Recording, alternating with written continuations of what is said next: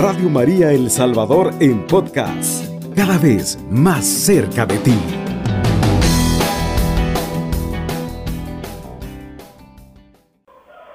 Jesucristo, verdadero Dios y verdadero hombre. Y el objetivo es conocer el significado y realismo de la encarnación del Hijo de Dios y su importancia salvífica para el hombre. Jesucristo no es una invención del hombre, tampoco un mito, una simple leyenda, una idea humanizada de Dios. Jesucristo tampoco es una figura sepultada en el barro de la historia, en el humus de la historia, sino que Jesucristo es un hombre que existió en un contexto concreto y que murió después de haber vivido como vive cualquier hombre, con una historia personal y con un espacio y tiempo determinados. Sin embargo, sus acciones salvíficas trascienden el hecho concreto de su existencia terrena y con ello la historia misma del hombre. Por eso la fe cristiana confiesa firmemente que Jesucristo es verdadero Dios y verdadero hombre, pues por nosotros los hombres y por nuestra salvación bajó del cielo y se hizo hombre, confesamos en nuestro credo, en el credo cristiano. Esta confesión es atestiguada por la tradición paulina, o sea, por la doctrina de San Pablo. Dice San Pablo en Filipenses 2, 6, 7. Cristo, siendo de condición divina, no codició el ser igual a Dios, sino que se despojó de sí mismo tomando condición de esclavo, asumiendo semejanza humana y apareciendo en su porte como hombre. Según la doctrina de San Pablo, este breve pasaje que encontramos en Filipenses 2, 6, 7, Cristo ha existido desde toda la eternidad.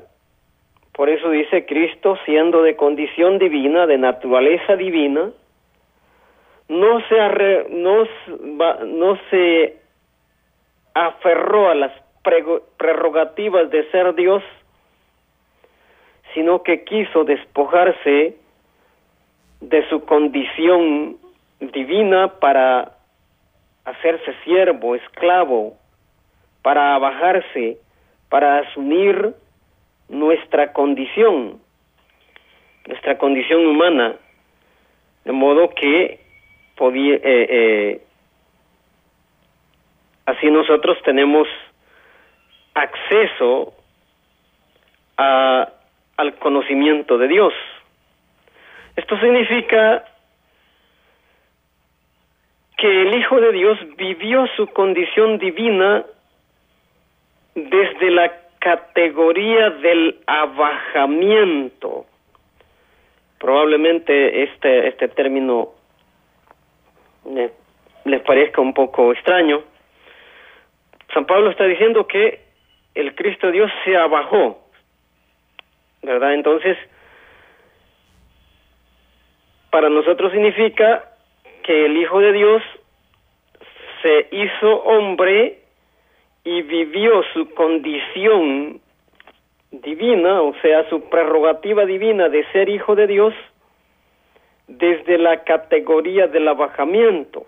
Se abajó de su rango para revelarnos al Dios y Padre suyo, viviendo una existencia auténticamente humana como la nuestra, despojándose de su divinidad y asumiendo nuestra condición humana, Dios se ha hecho visible a los ojos humanos, se ha hecho hombre, verdadero hombre como nosotros, como cada uno de nosotros. Por eso nosotros confesamos que Cristo es verdadero Dios y es también verdadero hombre. En él se conjuntan dos naturalezas, la naturaleza divina y nuestra naturaleza, la naturaleza humana.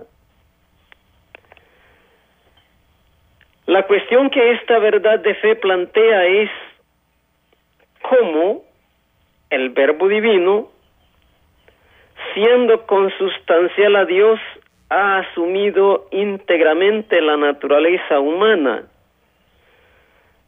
De modo que la unión de dos naturalezas radicalmente distintas haya dado origen a la persona divina y humana del, Verbo de Jesucristo, en quien se ha de reconocer a un solo y mismo Cristo Señor, Hijo único en dos naturalezas, sin confusión, sin cambio, sin división, sin separación, nos dice la doctrina de la Iglesia, ¿verdad? Eh, eh, en su declaración dogmática del Concilio Ecuménico de Calcedonia realizado en el año 451.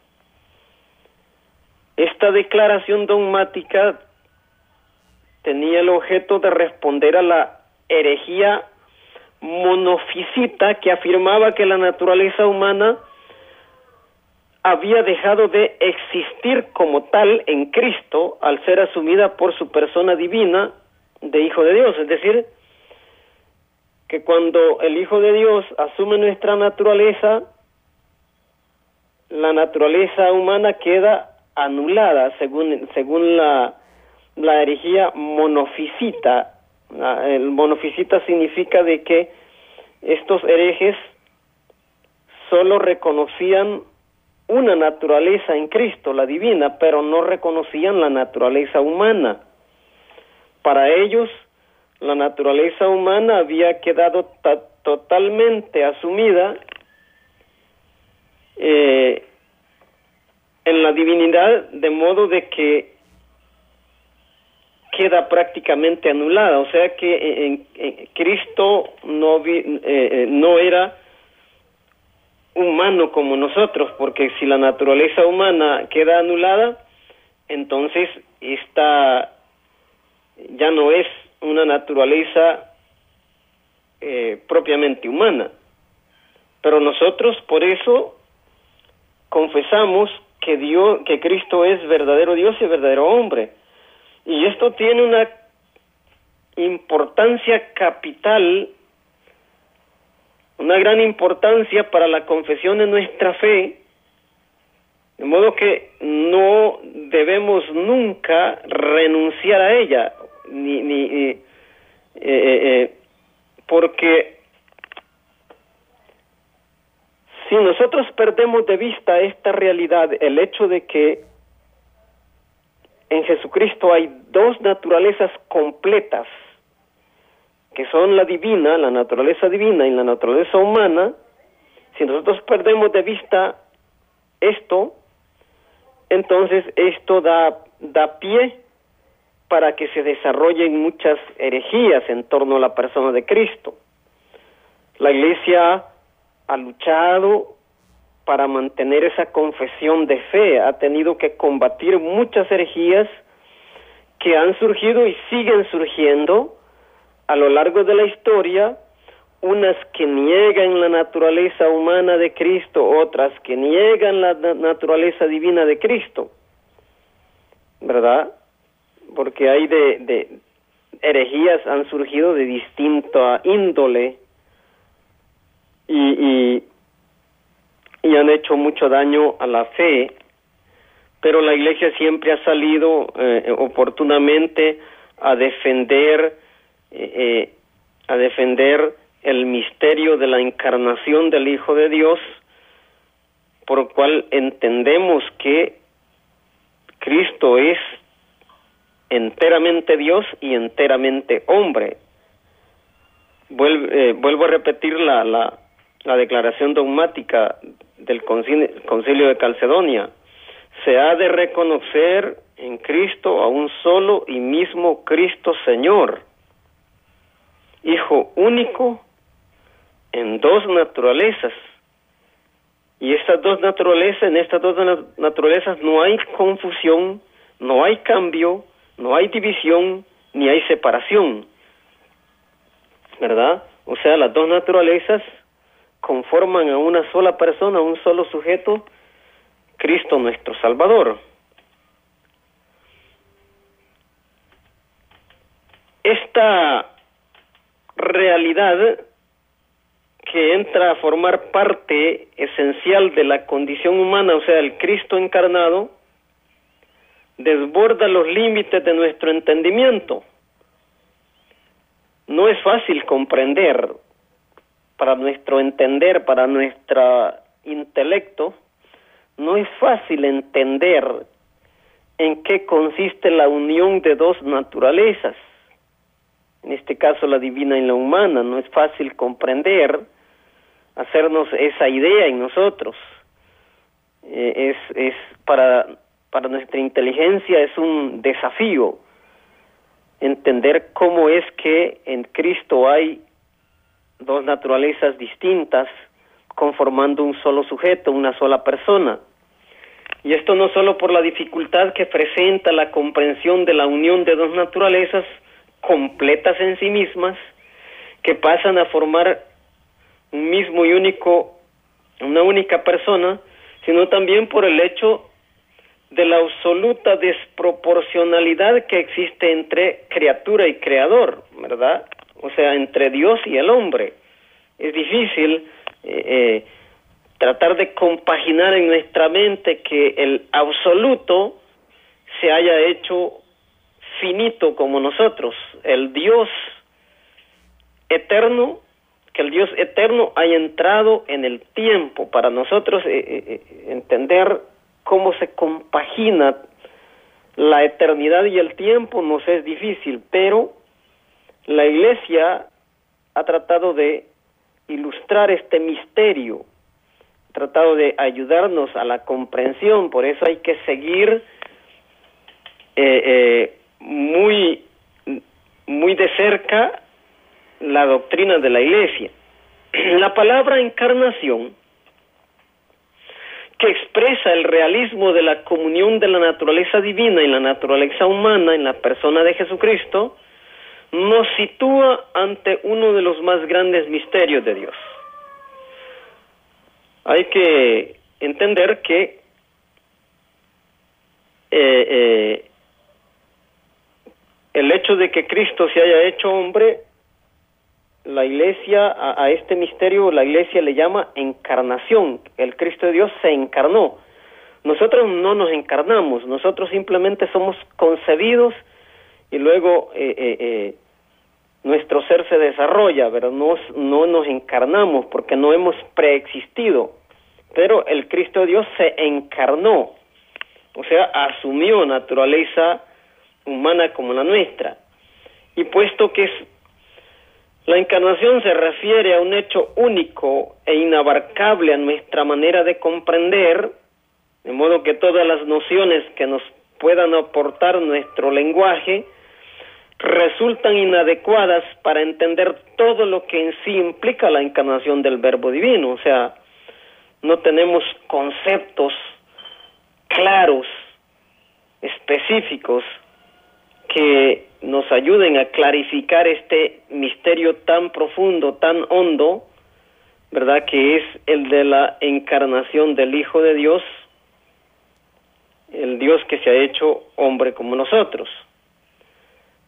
Se trata, la encarnación se trata de una categoría fundamental de la que el cristianismo no puede prescindir en orden al, a la comprensión y, al, a la, y a la vivencia de su fe, pues sin que el verbo de Dios se haya encarnado verdaderamente, o sea, si negamos el hecho de la encarnación, el realismo de la encarnación, el, que es el acontecimiento fundante de la fe cristiana, entonces eh, eh, el acontecimiento de la resurrección también carece de fundamento, ¿verdad? Si quitamos el realismo de la encarnación, también negamos el realismo de la resurrección y eso es lo que no ven aquellos que niegan la encarnación de Cristo.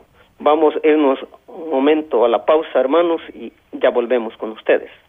Usted sintoniza la franja sacerdotal.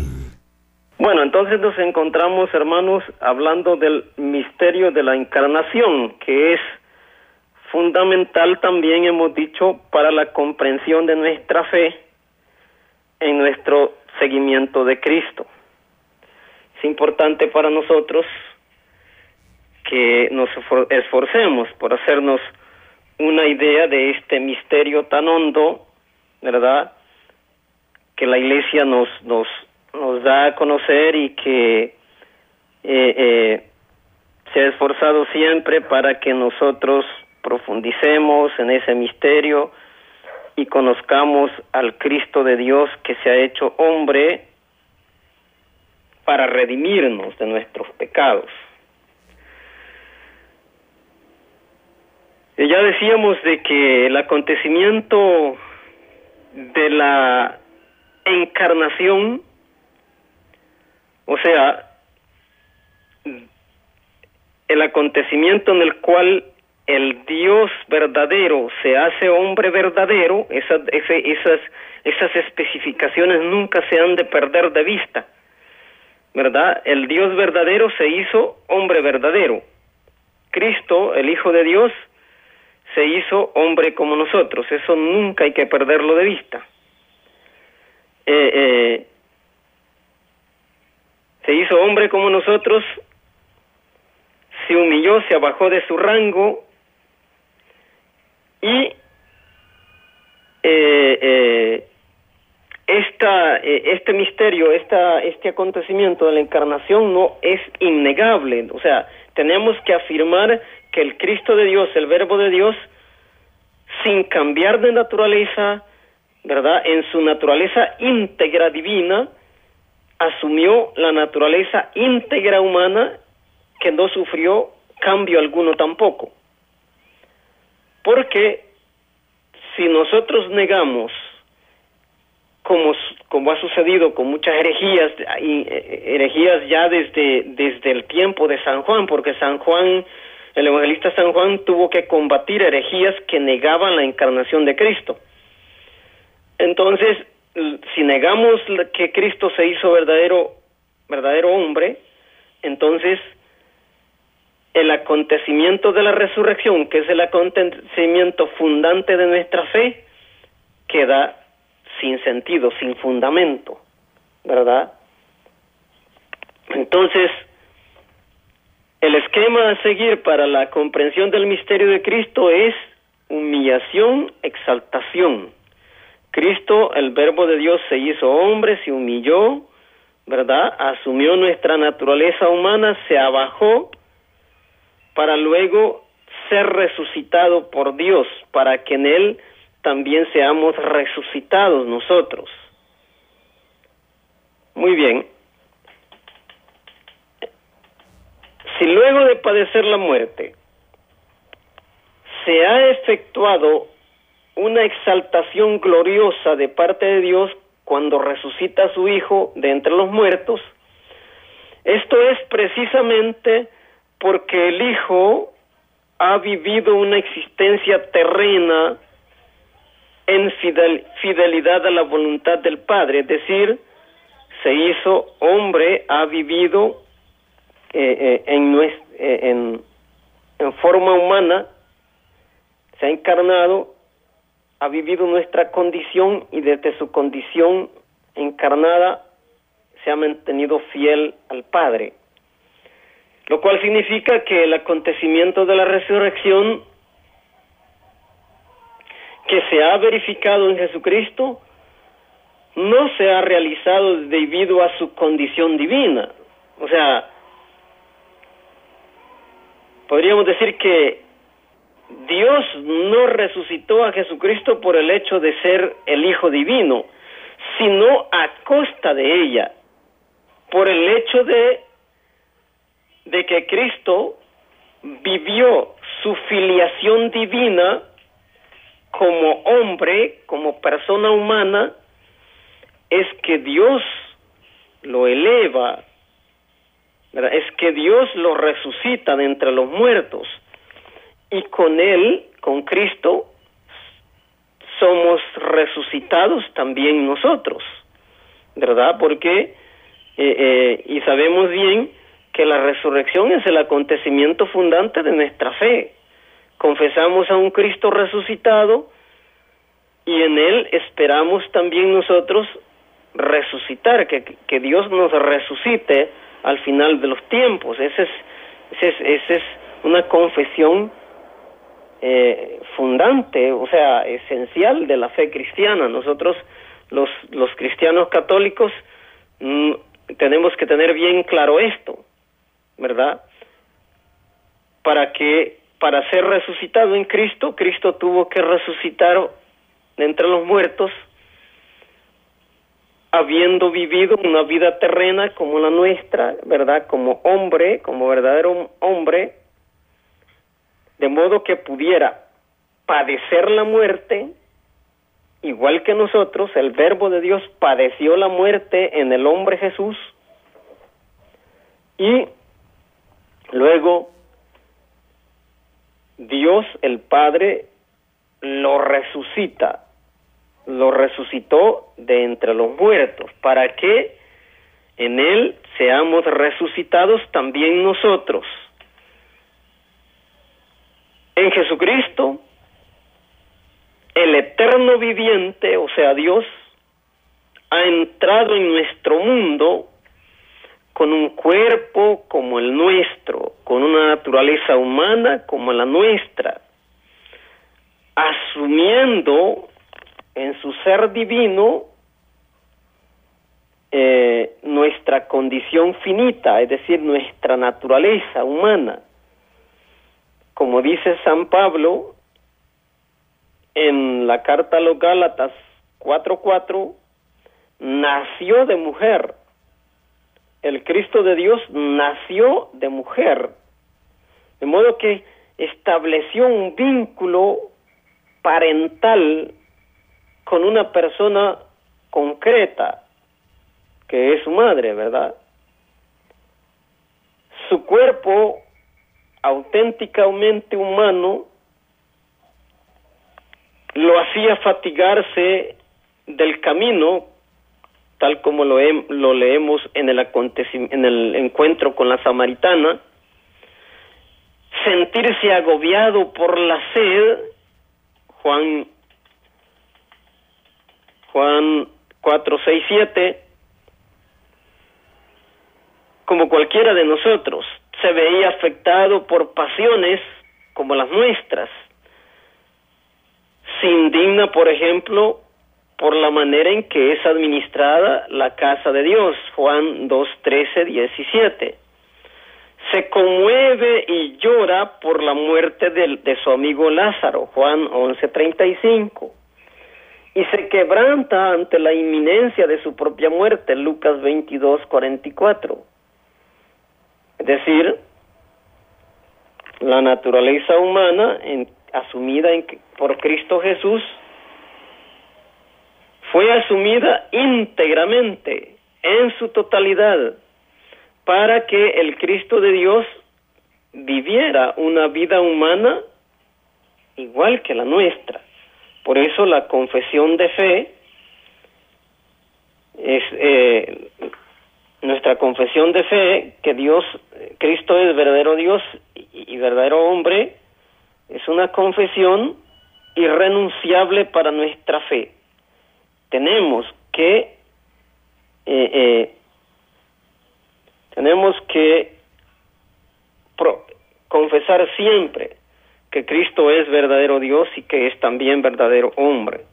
Jesús es Dios, pero en una forma humanada. Por ello, en diversos pasajes de los evangelios se nos muestra a un Jesús sobre quien pesan las limitaciones propias de nuestra naturaleza. Por ejemplo, en las tentaciones en el desierto, Satanás intenta quebrantar su fidelidad a Dios, tratando de doblegar su espíritu a través de su fragilidad humana. Allí podemos ver al Cristo humanado, ¿verdad? Tentado por el mismo Satanás en su condición humana. Entonces,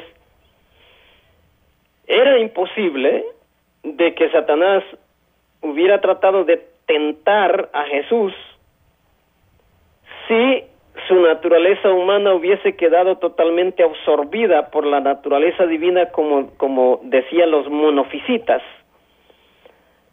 Porque entonces hubiese sucedido que Cristo no hubiera, no hubiese experimentado la fragilidad humana, el hambre, la sed, el cansancio. Y, y, y, si, y si no era posible de que Cristo experimentara nuestra propia fragilidad, entonces no podía ser tentado por Satanás. Sin embargo, los evangelios atestiguan de que Cristo fue tentado por Satanás y eso es una, una verdad innegable, ¿verdad? Jesús entonces eh, es puesto a prueba por Satanás porque eh, experimenta la fragilidad de la naturaleza humana. Todo esto pone, todo esto prueba que la persona del Verbo se unió íntimamente a la naturaleza humana, o sea, a nuestra naturaleza, hasta el punto de experimentar una existencia transida y acongojada por la miseria humana. El hombre Jesús no es solamente hombre o tampoco hombre y además Dios. Es hombre Dios. Es hombre y es Dios también. No una confusión de naturalezas. Es Dios en forma humana. Lo que llamamos la unión hipostática se trata de un modo divino de ser hombre y de un modo humano de ser Dios. Entendamos lo, que lo que estoy diciendo. La unión hipostática se trata de un modo divino de ser hombre y de un modo humano de ser Dios. El hombre Jesús es la existencia del mismo Dios de Dios Hijo según un modo humano y un modo humano de ser persona y naturaleza. No están, por tanto, separadas las dos naturalezas, sino que están intrínsecamente unidas la una a la otra. El Cristo de Dios es el Dios humanado, el Dios hecho hombre, una verdad innegable para nuestra fe. De ahí que conocer a Jesús significa llegar a descubrirlo como hijo y percibir, percibir en él esta filiación, la filiación divina, no como una naturaleza divina abstracta, sino como la realidad en, eh, actuando en nuestro mundo, en nuestra historia. Es persona Cristo es persona divina que ha entrado en nuestro mundo como persona humana. Nos vamos nuevamente a la, a la segunda pausa, hermanos, ya estaremos de nuevo con ustedes. Usted sintoniza la franja sacerdotal. Bueno, entonces estamos hablando del misterio de la encarnación del Verbo de Dios, el Hijo de Dios hecho hombre. Entonces, hemos dicho que Conocer a Jesús significa descubrir, descubrirlo como hijo de Dios, percibir en él la filiación divina, o sea, la naturaleza divina y su relación con el Padre, y no como una naturaleza divina abstracta, sino como realidad que se desenvuelve en nuestro ámbito terreno, o sea, entra en la historia. La persona de Cristo Jesús se hace, la persona del Verbo Divino se hace hombre como nosotros en la persona de Jesús.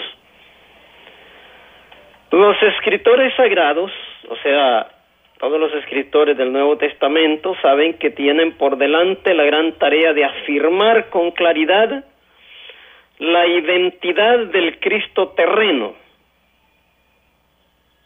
O sea, tienen ellos que eh, eh, exponer esa realidad ante nuestro entendimiento para que nosotros comprendamos el misterio de la vida de Dios, la vida del Hijo de Dios que se desenvuelve ante nuestros ojos en la persona de Jesús, ¿verdad? Eh,